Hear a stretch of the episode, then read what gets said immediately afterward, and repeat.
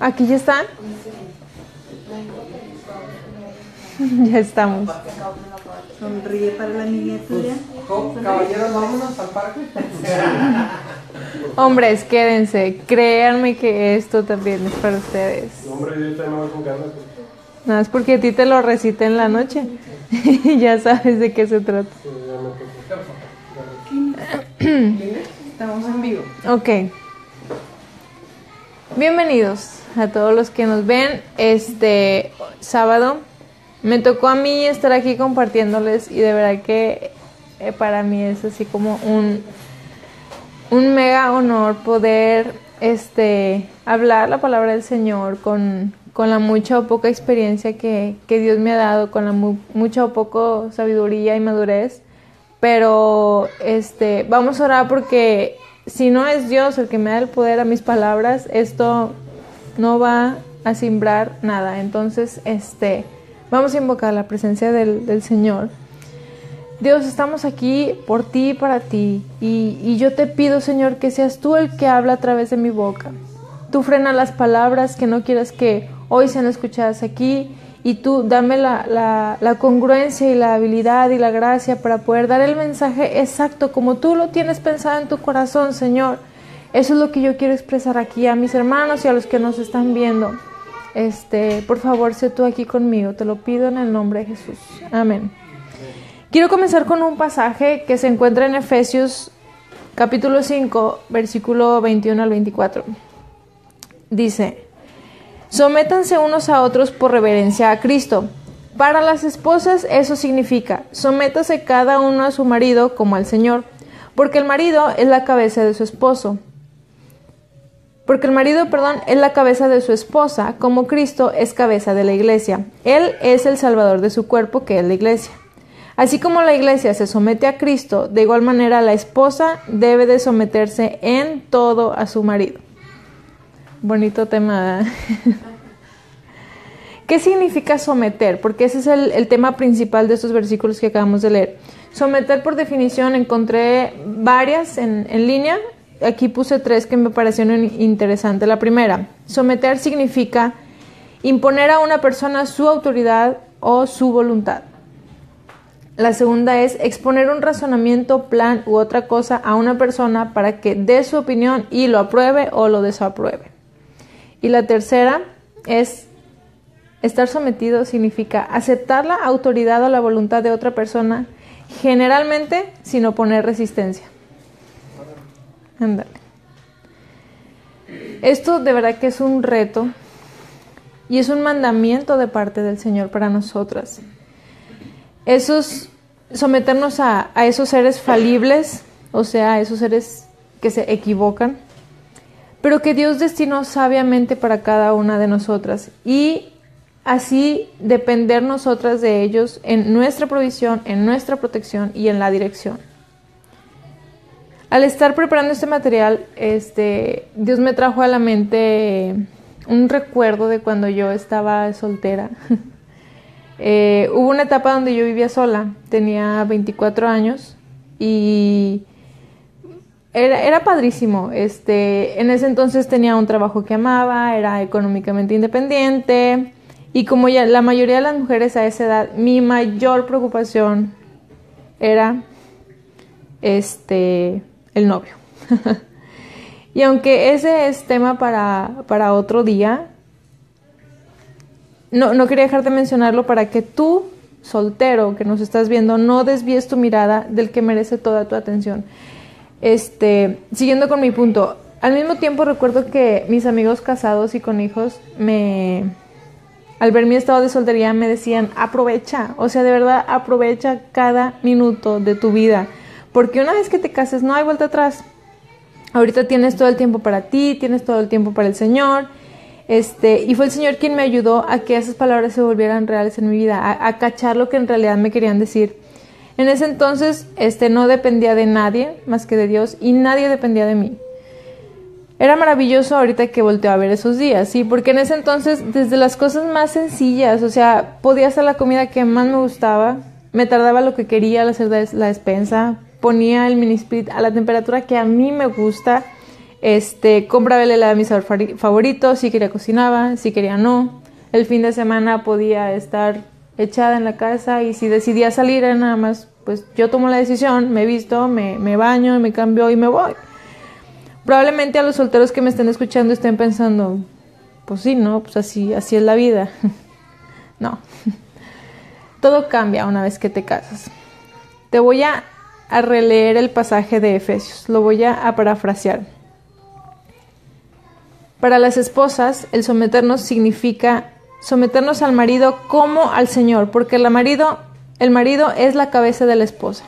Entonces, así como la iglesia se somete a Cristo, de igual manera el esposo debe de someterse en todo a su marido.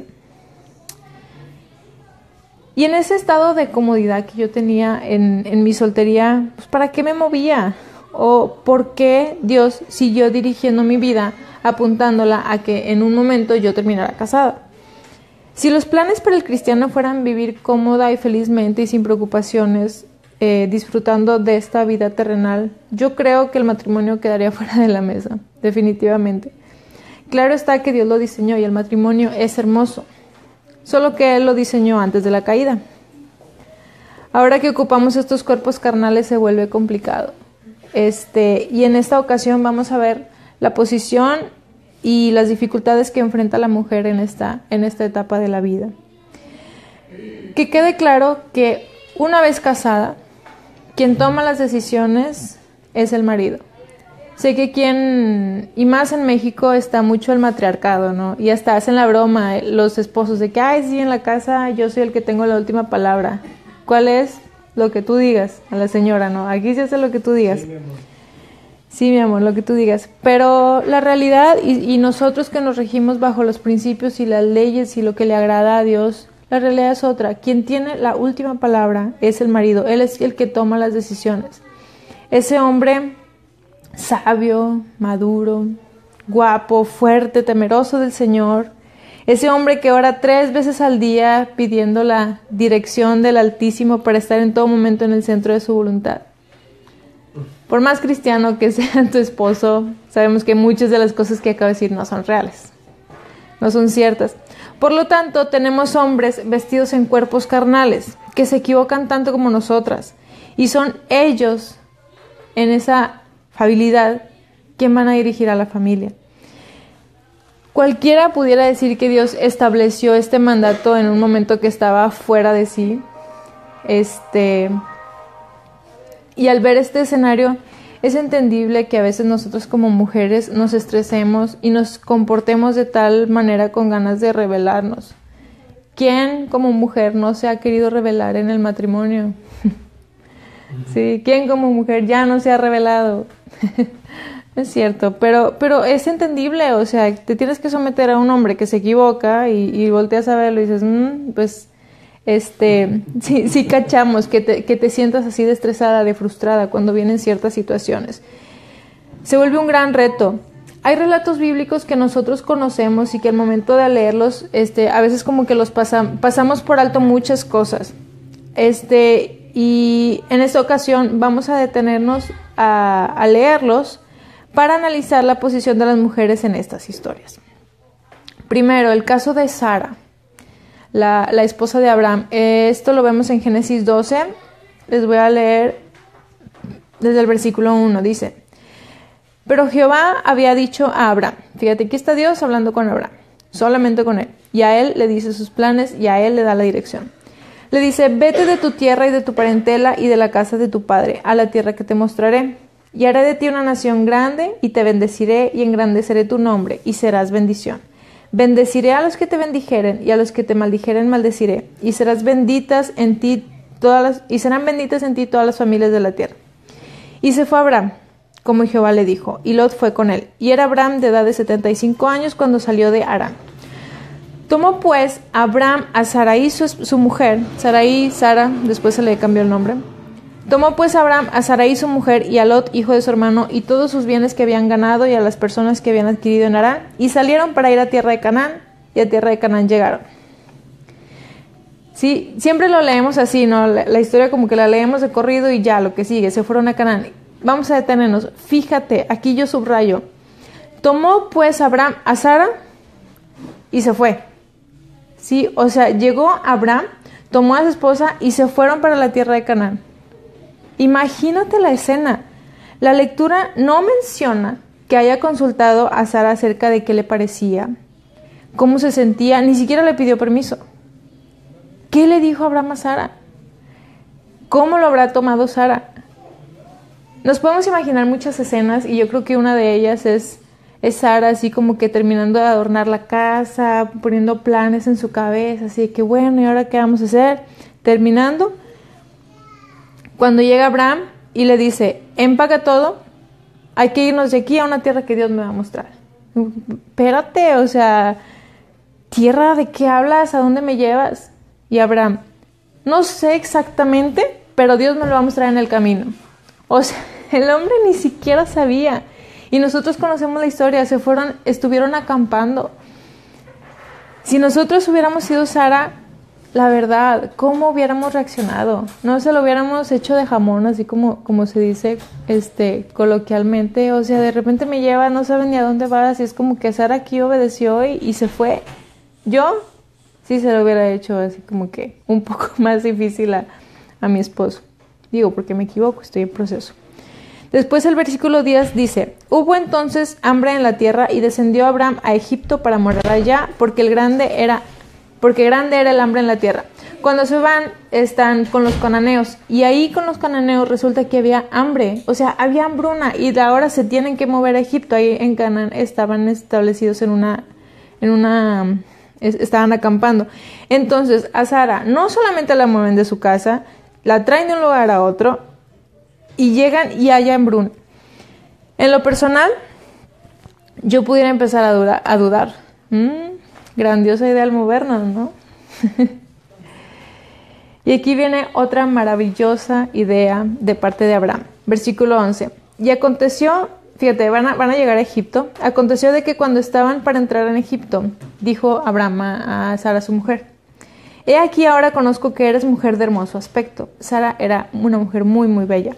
Dice, y cuando te vean los egipcios dirán, su mujer es, y me matarán a mí, y a ti te, y a ti te reservarán la vida. Ahora pues, di que eres mi hermana para que me vaya bien por causa tuya y viva mi alma por causa de ti. Y repito, ¿cuántas veces no hemos pasado ese pasaje? Conocemos la historia. Otra vez, vayamos a detenernos. Y aquí lo que yo subrayé. Fíjate cómo le dice Abraham a Sara. Di que eres mi hermana para que me vaya bien por causa tuya y para que mi alma viva por causa de ti. What? O sea, ¿qué no se supone que al marido se le manda amar a su mujer así como Cristo amó a la iglesia y se entregó a sí mismo por ella? Aquí vemos todo lo contrario. O sea, vemos que Abraham le pide a Sara que mienta, que diga que es su hermana, para él salvar su pellejo. A ver, ¿dónde está ese hombre guapo y fuerte que se supone que me debe de proteger? Aquí me está pidiendo que mienta para yo salvarlo a él de que no muera. La ve, en este caso, el faraón de, Egipto, ve a Sara y la toma para él como mujer, porque pues, esta está soltera, la agarró. Eso lo vemos en el versículo 15 y versículo 19 del capítulo 12. Y no solo eso, a causa de ella, o sea, el faraón toma a Sara como mujer, ve a Abraham que dicen que supo faraón, él se enteró que era su hermano, y faraón le dio a Abraham ovejas, vacas, asnos, siervos, criadas, asnas y camellos. A mí, yo creo, digo, quién sabe cómo hubiera yo respondido en, ese, en esa situación, pero yo creo que a mí me hubiera redarguido el espíritu de, hey, o sea, te están dando todo esto porque mentiste. Eso no es cierto. Devuelve las cosas. en las escrituras nunca dice que Abraham haya, devuelto ese que no, ¿sabes qué? Planeta te mentí, no. Al ver Dios tal situación, envió a Faraón y a las de su casa unas plagas. Esto le hizo a Faraón así como que parar las antenas, mandó traer a Abraham este, y se enteró que no era su hermano, sino que era su esposa. Total, este, como Faraón se da cuenta de la mentira, manda a traer a Abraham, lo confronta y los echa de la ciudad. Entonces, esa decisión que tuvo Abraham sobre, sobre mentir aquí con el faraón y decir que Sara era su hermana, los dejó en una situación todavía más complicada. Volvamos a la parte de la mujer. Tú como mujer, ¿qué hubieras hecho? ¿Cómo te hubieras sentido siendo esposa de Abraham? O sea, te, dieron como mujer a otro. Es como, imagínate, te están separando de Abraham y es como, diles, o sea, diles que eres mi esposo, me van a tomar como mujer. Interesantemente, esta trama se vuelve a repetir con Isaac, su hijo. También a, a su esposa la, la, iban a tomar como mujer y ahí igual Dios intercede y se dan cuenta de que, porque ahí vieron a Isaac acariciando a su esposa y dijeron, eh, hay aguas que no, es, que no es su hermana. Volviendo con Sara, ¿se acuerdan cuando Abraham casi sacrifica a su hijo como una prueba de fe de parte de Dios? todos conocemos, todo cristiano conoce esa, esa historia, está en Génesis 22. Se la leo. Aconteció después de estas cosas que probó Dios a Abraham y le dijo, Abraham, y él respondió, heme aquí, y dijo, toma ahora tu hijo, tu hijo único Isaac, a quien amas, y vete a tierra de Moria, y ofrécelo allí en holocausto, sobre uno de los montes que yo te diré. Y cuando llegaron al lugar que Dios le había dicho, edificó allí Abraham un altar y compuso la leña y ató a Isaac su hijo y lo puso en el altar sobre la, la leña. Y extendió a Abraham su mano y tomó el cuchillo para degollar a su hijo. Estaba así como a punto. Sabemos que ahí vino el ángel del Señor y, y lo detuvo. Era una prueba de fe. Pero aquí lo que estamos viendo son las situaciones de las mujeres. El escrito no menciona que Abraham le haya consultado esto con Sara. Bien le pudo haber comentado antes de ir, pudo haber sido así, bien le pudo haber comentado después, o bien pudo Sara enterarse por medio de su hijo Isaac, de, después de todo lo que sucedió. Haya sido como haya sido, ¿qué habrá pasado por la mente de Sara? Al darse cuenta de lo que su esposo era capaz de hacer. La decisión que había tomado, la dirección que Dios le había dado. Tendría Sara que haber sido una persona con una mente totalmente renovada para reaccionar, para que su primer pensamiento de expresión fuera, pues espero que hayas obedecido a Dios. Sí, es difícil. O me da gusto que no hubieras dudado y te hayas llevado a nuestro hijo para sacrificarlo al Señor. Difícil. Es difícil pensar así. Fue puesta en una situación muy, muy difícil.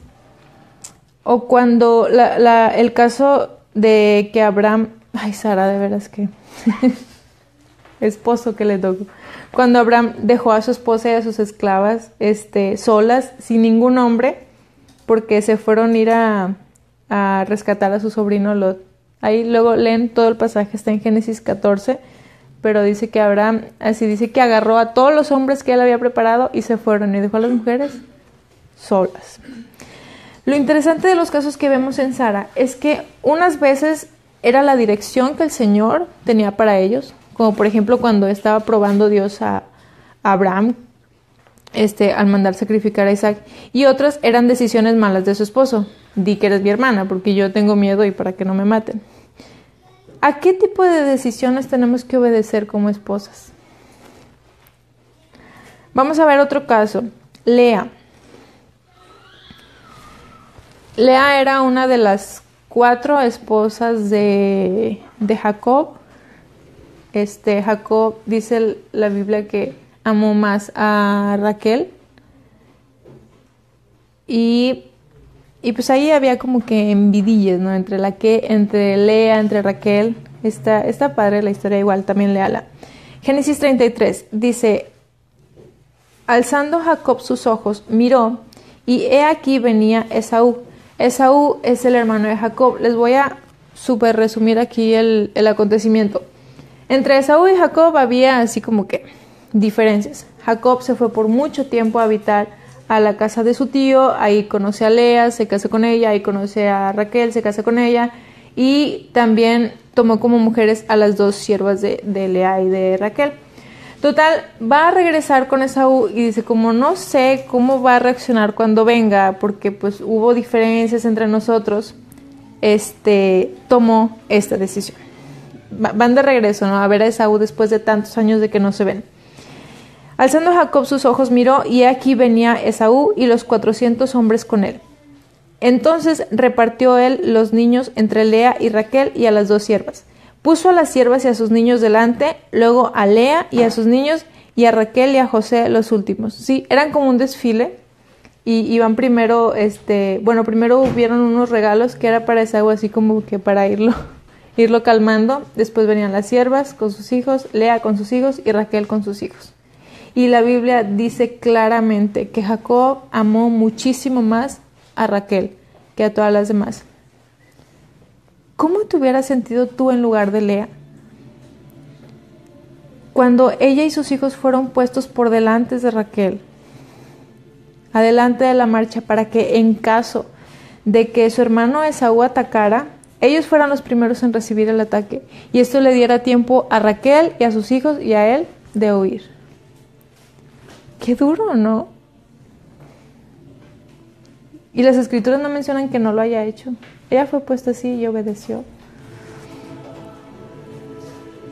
Cuando el deber ser, el mandamiento del Señor es que el esposo trate a su mujer como el vaso más frágil. Otra versión dice, trata a la mujer porque es más delicada. Y aquí vemos a Jacob utilizando a Lea como su escudo. Te hubieras resentido a tal punto que tú lo hubieras abandonado por completo. Se supone que tú como esposo debes de estar, debes de estar este, preparado para proteger a tu familia y aquí al contrario, entonces si no eres tú, ¿quién? Pues me voy. Otro caso, Séfora. ¿Sí saben quién es Séfora? La que fue esposa de Moisés. De Moisés. La esposa de Moisés. Se cree que Séfora, al ser madianita, o sea, no era, no era judía, no era israelita, se cree que se oponía a la circuncisión, lo cual sabemos que era requisito del pacto de Dios con Israel, ¿verdad? Que todo judío, que todo este fueran fueran circuncidados al día 8. Pero nos podemos imaginar, digo, esto no estoy diciendo que así sea, nos podemos imaginar cómo habrá sido la discusión de Séfora con su esposo, ¿no? O sea, Moisés, ni lo intentes, no vas a cortar a mis hijos. Si intentas cortar a mis hijos, me divorcio de ti. ¿Cómo voy a poner en riesgo a mis pequeños para seguir tu tonta tradición? No, no, no. Además, ni siquiera hay médicos, el seguro ni siquiera lo cubre. No voy a poner en riesgo a mis hijos. Tendrás que pasar sobre mi cadáver. Al final conocemos la historia. Se le aparece Dios a, a Moisés, casi lo mata. Y viene Séfora y ella misma circuncida a, a los pequeños. Pequeños, en realidad no sé ya cuántos años tenían, pero los circuncida. Entonces, Dios tuvo que intervenir directamente por haber hecho Moisés más caso a su esposa que a él. Pero volvemos a lo mismo. ¿Cómo se sintió la mujer? Tiene que seguir y tiene que obedecer y tiene que someterse a su marido. No importa que la tradición, no importa que que si no hay médico, no importa qué, obedece, sométete, porque eso es lo que le agrada a Dios. Y fíjate que Dios nos manda a someternos y no pone condiciones como obedecer solo sí. El mandato es confirmado también a la mujer directamente de Dios. La Biblia no dice nada de eso. O, fíjate, obedecer solo sí, el mandato no viene a desestabilizar la comodidad familiar. Tampoco lo menciona. Obedecer solo si no hay duda de que el esposo haya escuchado bien la voz de Dios. O también obedecer solo si el esposo es cristiano.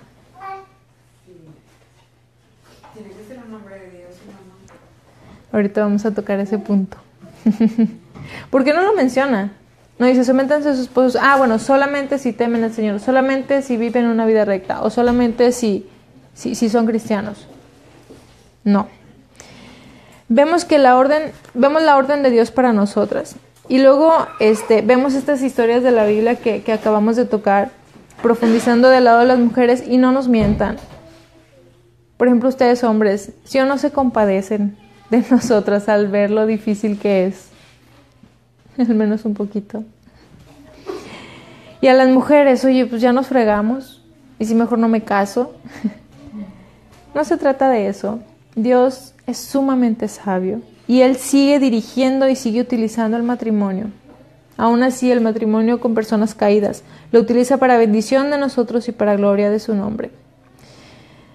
Mujeres, sí hay una luz de esperanza para nosotras.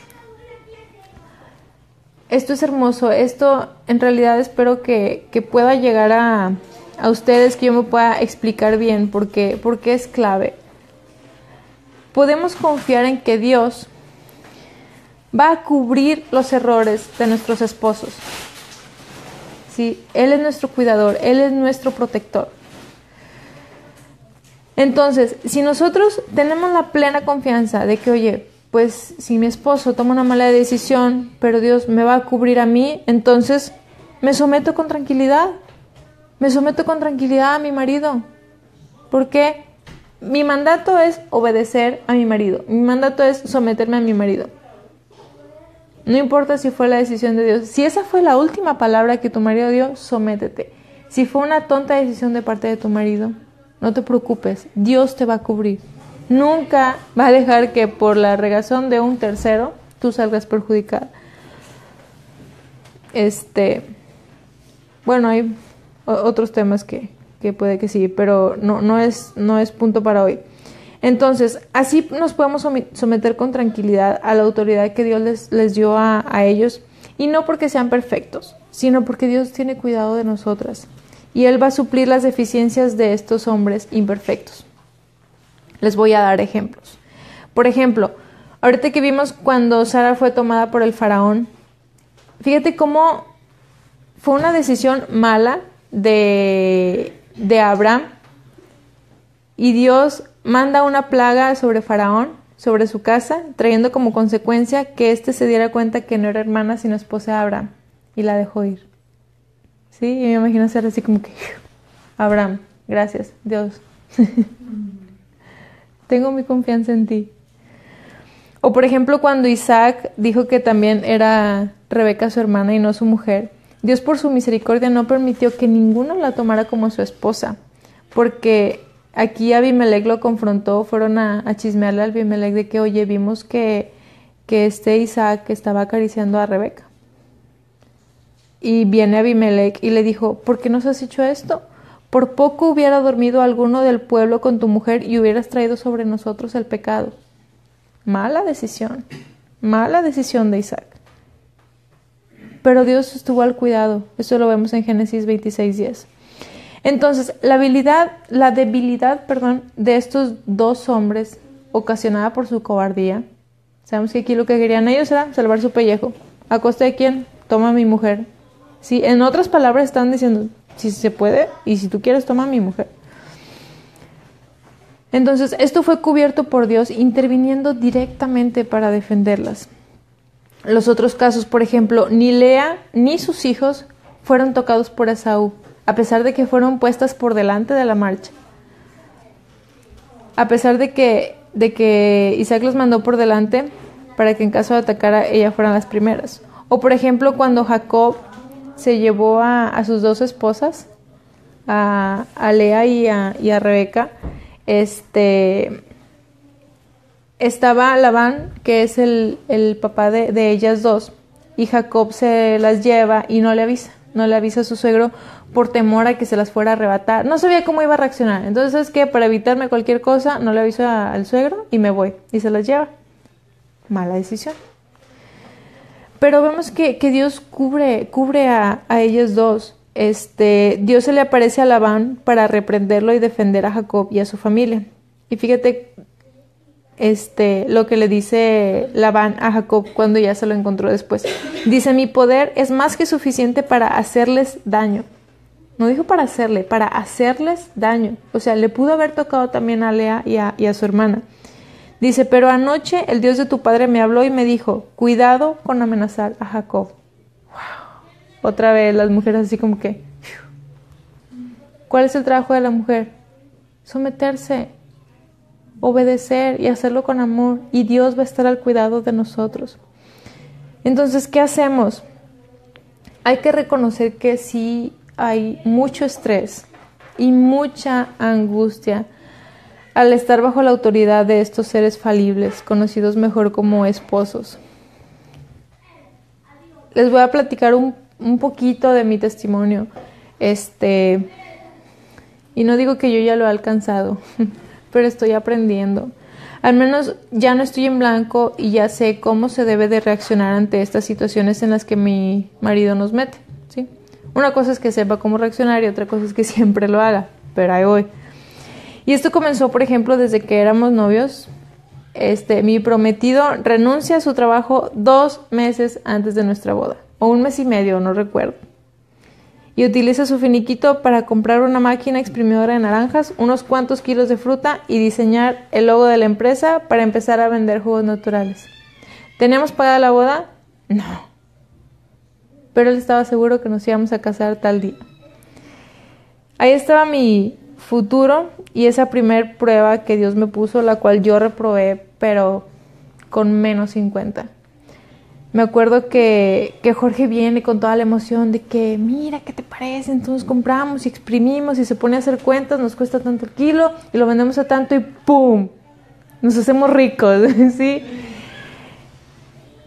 No pasaron ni cinco minutos y yo le tiré a la basura su proyecto. O sea, yo tomando decisiones, ¿no? Yo le dije, no, ¿qué te pasa? O sea, ¿cómo crees?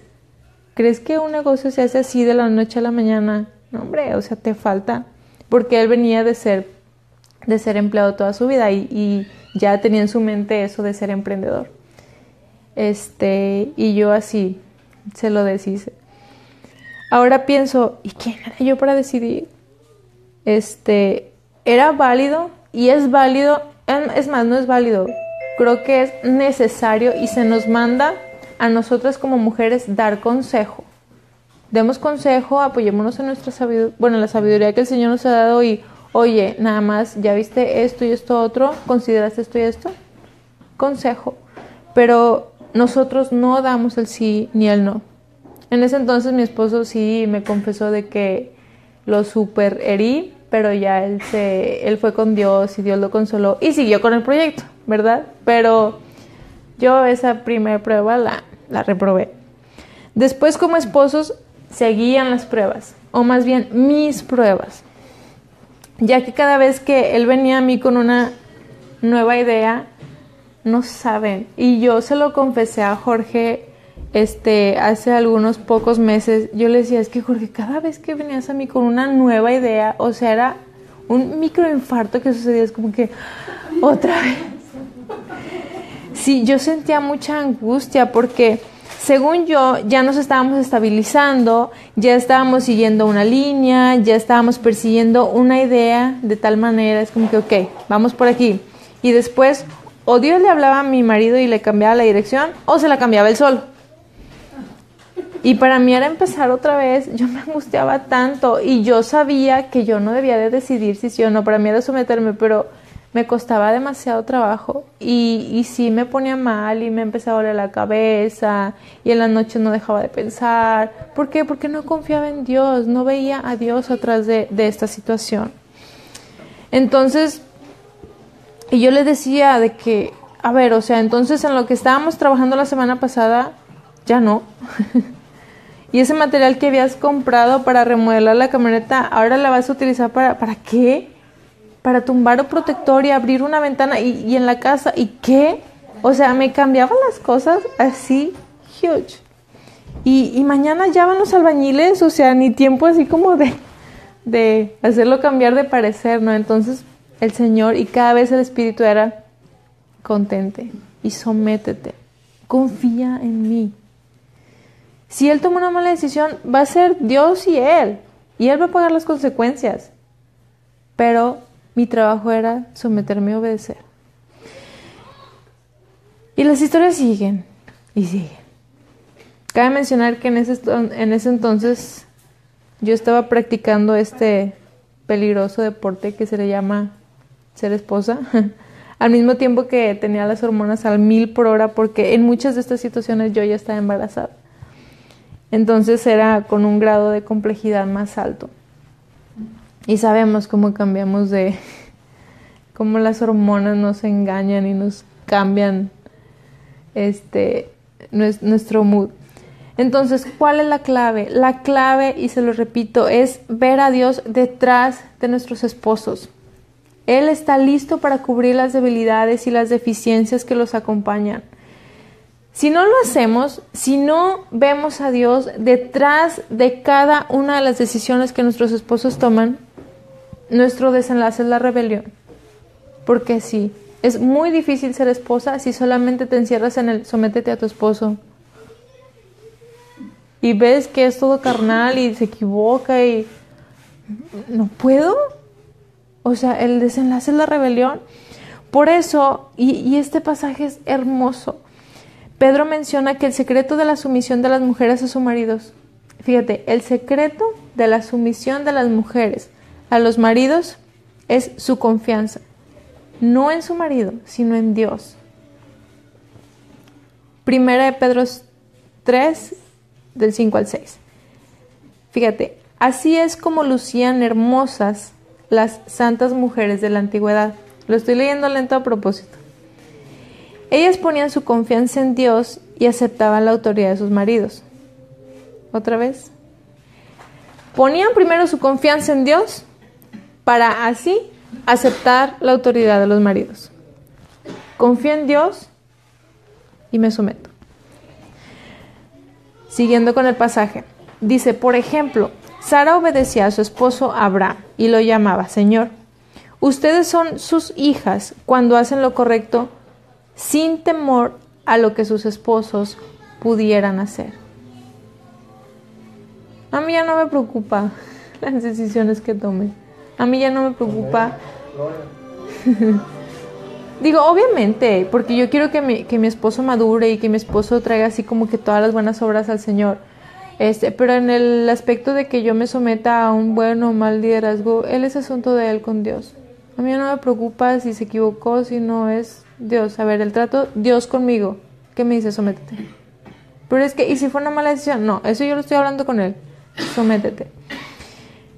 Entonces, como les repito, primero pones tu confianza en Dios, lo cual trae como consecuencia que aceptes la autoridad de tu esposo, ya que no vas a poder aceptar la autoridad de tu esposo con contentamiento y sin angustia si no pones primero tu confianza en Dios.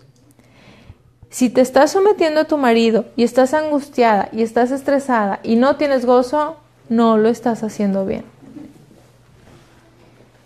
Y cuando habla de que somos hijas cuando hacemos lo correcto, no se refiere a portarnos bien, sino muy, particula- muy particularmente en este caso hacer lo correcto se refiere a obedecer, sin temor a lo que nuestros esposos puedan hacer. Una así ya confía y obedece a pesar de todas las decisiones aparentemente tontas o locas que, que los esposos puedan tomar. Dios ha sido muy, muy claro en la... ¿Por qué te ríes? Dios ha sido muy claro en la instrucción para nosotras. Y lo repito, sométanse a sus maridos. Y cuando estamos acatando esta, este mandamiento para nosotras, estamos dentro de la voluntad de Dios. Para mí es un reto, pero al mismo tiempo yo estoy llena de, estoy tan feliz de que yo les pueda compartir estas palabras y que yo esté contentísima y que esté, y que esté alegre y que las anime a, hey, sométanse a sus esposos. Sí, cuando en el mundo es, o sea, y, me han dicho de que es que tengo que consultarlo con Jorge y yo no me muevo sin Jorge y es que él debe decidir. Y aun y cuando él toma una mala decisión, en el mundo me dicen de que, o sea, les parece, les parece descabellado como el no ponerme yo los pantalones. ¿no? Entonces, esto es de suma importancia porque es solo dentro de la voluntad de Dios donde está su protección, de Él, donde está su provisión y todo lo que Él quiere para nosotros. Pero esto requiere muchísima fe y no en el hombre, sino en Dios. Hay una cosa muy clara. Dios nunca, pero nunca va a ordenar cosas que contradicen su palabra ni sus principios. ¿Ok? De ahí la, importancia de conocer nosotras bien las escrituras.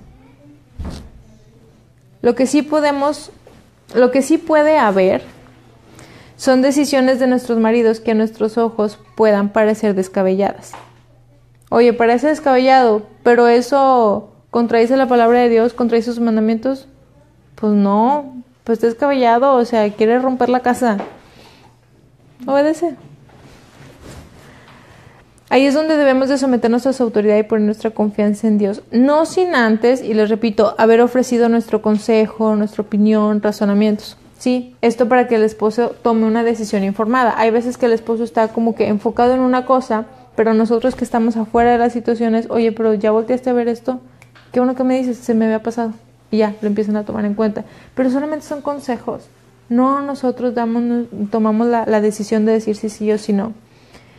Este, Proverbios 19:14 dice, la casa y el dinero se heredan de los padres, pero la esposa inteligente es un don del Señor. ¿Para qué quieren una esposa inteligente si no van a hacer uso de su sabiduría? Si no es de adorno la inteligencia. ¿Qué no hacer como mujeres? ¿Y qué consecuencias trae el no obedecer esto? Vamos a imaginarnos a Sara tomando las siguientes decisiones. Es, es un supuesto, vamos a imaginar que hubiera reaccionado de la siguiente manera. Yo imagino aquí a, a Sara platicando con Dios, metiéndose en su devocional, ya súper angustiada, cansada de cada decisión que toma Abraham, diciendo, Señor, ya tuve suficiente con este hombre. O sea, es una tras otra. Sigue puros sueños que no se concretan y sus decisiones ponen en riesgo mi bienestar y la vida de mi familia. Yo sé que quieres lo mejor para mí y esto no es lo mejor. Definitivamente me voy a separar de él. Si nosotros no, no tenemos una mente renovada en, en, en lo que dicen las escrituras, leemos esta oración y dices, pues sí, se supone que Dios quiere lo mejor para nosotros, entonces, entonces ahí sí es válido el divorcio, pastor. Vienen a preguntar, ¿no? A mí me pone a pensar, si hubiera, si hubiera sido esta su, su reacción, ¿qué le hubiera pasado a Sara? Porque sabemos que Dios disciplina. Hubiera estado Sara dentro de la voluntad de Dios al tomar esta decisión de Señor, ya estoy cansada, ya me voy a separar, que Él siga sus sueños, pero yo ya, ya no puedo. ¿Y qué si en vez de separarse, Sara hubiera manipulado a Abraham para hacer lo que ella creía que era lo mejor? ¿Sí? Cuando le dijo, oye, nos vamos a ir, Abraham, estás, estás consciente de lo que eso significa. Mira, o sea, todo el trabajo que le pusiste a esta casa, este, pues tú oraste por, por esta casa, por tu familia. ¿Qué te parece nos quedamos? Yo creo que Dios puede obrar eh, a través de ti aquí. O sea, Dios no se limita a que solamente ella. O sea, ¿ves que lo que estoy diciendo puede sonar como. Pues sí, me la compras. Pero eso es manipulación. ¿O qué hubiera pasado si ella hubiera puesto en marcha su matriarcado de su parte, tomando el mando de la familia, haciendo lo que ella creía que era lo mejor y haciendo esto en plena rebeldía, creyendo que Dios la iba a comprender, ya que las decisiones de su marido no estaban bien y definitivamente Dios no quiere que sea sometido a un mal liderazgo. ¿Cómo hubiera reaccionado Dios con Sara en ese caso? ¿En qué disciplina la hubiera metido? ¿En qué situaciones? Creo que podemos verlo con el caso de Séfora. Y aquí vamos a ver un poquito más adentro, vamos a sacar conclusiones de lo que vemos en las escrituras. Vamos a recordar que Séfora no se sometió al liderazgo de su esposo, ¿sí? La tradición era hay que circuncidar a los hijos y Séfora dijo no. Y esto lo hizo en desobediencia a Moisés. Para empezar, Moisés casi muere a manos del mismísimo Dios. Aparte de que en Números capítulo 12 menciona que Moisés, antes de que Dios condenara a Israel a deambular 40 años, Moisés ya se estaba casando con una egipcia, con una negrita, lo cual indica que Séfora murió a los cuantos meses después del suceso de que circuncidó a sus hijos. Delicado. No es cualquier cosa. No es como que Dios la pase así como que, bueno, tú va a pasar otra prueba. Nosotros conocemos la disciplina de Dios. Dios ejerce disciplina para con los suyos. Entonces, aquí voy a hacer un, un- un pequeño paréntesis para la pregunta que ahorita tenía Lenny. Oye, entonces, y malamente no lo puse aquí, de- debía de, de haberlo puesto en el escrito, por eso lo menciono. Oye, entonces, aunque no sea cristiano, me debo de someter a Dios. Tienes que confiar y tienes que ver a Dios detrás de tu esposo. A pesar de que las que ya están casadas con, con una persona que no teme al Señor, tu mandamiento, el mandamiento de Dios hacia ti no cambia. El mandamiento de Dios es sométete. Lo tuyo es someterte. Oye, pero es que no es cristiano, obedécelo. Eso sí, cuando las decisiones que él tome vayan en contra de mis principios de, oye, este, vamos a seguir otra, a- no sé, vamos a meter ídolos a nuestra casa, o vamos a amar más el dinero más que a Dios, o vamos a, este, no sé, cosas que, que se contradigan totalmente la palabra, ahí es donde tú tienes toda la libertad de decir no. No puedo. ¿Por qué? Porque yo amo más a Dios que a ti. Sí, y yo lo obedezco a Él antes que a ti. Pero cuando las decisiones que Él tome no contradigan la palabra de Dios, tienes que obedecer. Y, ay, no sean malos, ¿qué pasaje dice que, que así es como las esposas van a ganar a los maridos cuando no son ellos cristianos? Con, la, dice sin palabras, con obediencia. Ajá. Para, para que ellos sean ganados, donde dice de que, donde dice Pablo, oye, entonces, este, pues si mi marido no es creyente, me le separo. No, no es, no es razón de divorcio, ¿sí? Sino que pórtate bien para que a través de tu, de tu testimonio él pueda ser ganado. ¿Y cuál es tu testimonio? La obediencia, el someterse, entre otras cosas. Entonces, para las mujeres, ánimo, ánimo, porque no eres la única, no estás sola y no es tu esposo el único loco aventurero tomando las decisiones a la ligera. Ya vemos que no son a la ligera. Así que otras entendemos tus luchas. Esposos, por favor, oren por sus esposas. Un comentario, pero si el hombre, porque hay muchas que nos están, que están viendo ahorita, ¿no? Si el hombre de plano no quiere, o sea, creer en Dios, no. Ok, este, esposos, por favor, oren, oren por las esposas. Espero que, esta, que esta predica les haya, les haya ayudado a entender un poco que es difícil estar de nuestro lado, ¿sí? Este, que nosotros sabemos que en su lugar como varones también la tienen difícil, pero por favor oren por sus esposas, ¿sí? Tienen, tienen un gran reto. Y nosotros como mujeres veamos a estas mujeres de la Biblia y encontremos en ellas un ejemplo a seguir. Nuestra confianza está en Dios, que es infalible, que es soberano. Él es todopoderoso, Él es bondadoso para con nosotras y puedo seguir diciendo todos los atributos de Dios que nos ayudan en esta situación.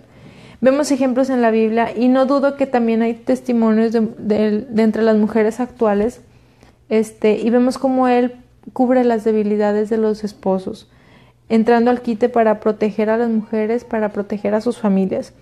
Y así también lo seguirá haciendo contigo, siempre y cuando te sometas a su autoridad a través del varón que te dio. A los hombres tampoco la tienen fácil, lo sabemos. Lo que sí esperamos de ustedes es que cada decisión que tomen lo hagan con temor y con temblor, esperando que sea la voluntad de Dios. Por favor, asegúrense que así sea. E igual ustedes o ponen su confianza en ustedes mismos y sus capacidades o ponen su confianza en Dios, quien los toma de la mano para guiarlos a la mejor opción. Proverbios 3 del 5 a 6 dice, Fíate de Jehová de todo tu corazón y no te apoyes en tu propia prudencia. Reconócelo en todos tus caminos y Él enderezará tus veredas. A las solteras, tomen esto como una advertencia sobre lo que se van a encontrar en su vida de, de matrimonio. Empiecen a a desarrollar la fe y empiecen a ver a Dios detrás de las circunstancias, ¿sí? sabiendo que Él está, que Él es nuestro ayudador. Y a las que ya no están bajo la autoridad del esposo, oye, pues yo ya pasé esa etapa, a mí que me queda.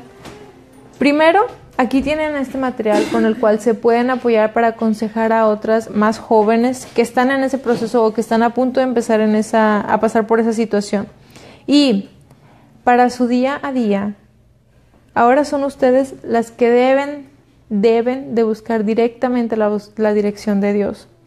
Ya no hay alguien que se vaya a meter a orar, a ayunar por ustedes.